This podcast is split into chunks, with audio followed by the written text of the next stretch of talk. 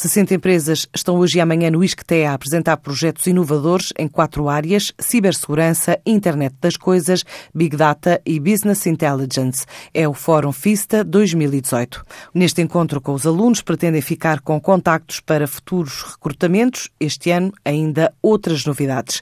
A participação de Mahmoud Alad, responsável pela unidade de controle de qualidade da Amazon, na Irlanda, e Lawrence Slats, que se dedica na Holanda à internet internet das coisas e vem a Portugal fazer apresentações. Mais a sul vai a meio, a feira de emprego promovida pelo Mar Shopping e o Designer Outlet Algarve com o apoio do Instituto de Emprego e Formação Profissional. Em comunicado, a organização diz que esta iniciativa já foi responsável pela colocação de centenas de candidatos. Desta vez, conta com vagas a nível de comércio e uma oferta variada num universo de 28 empresas.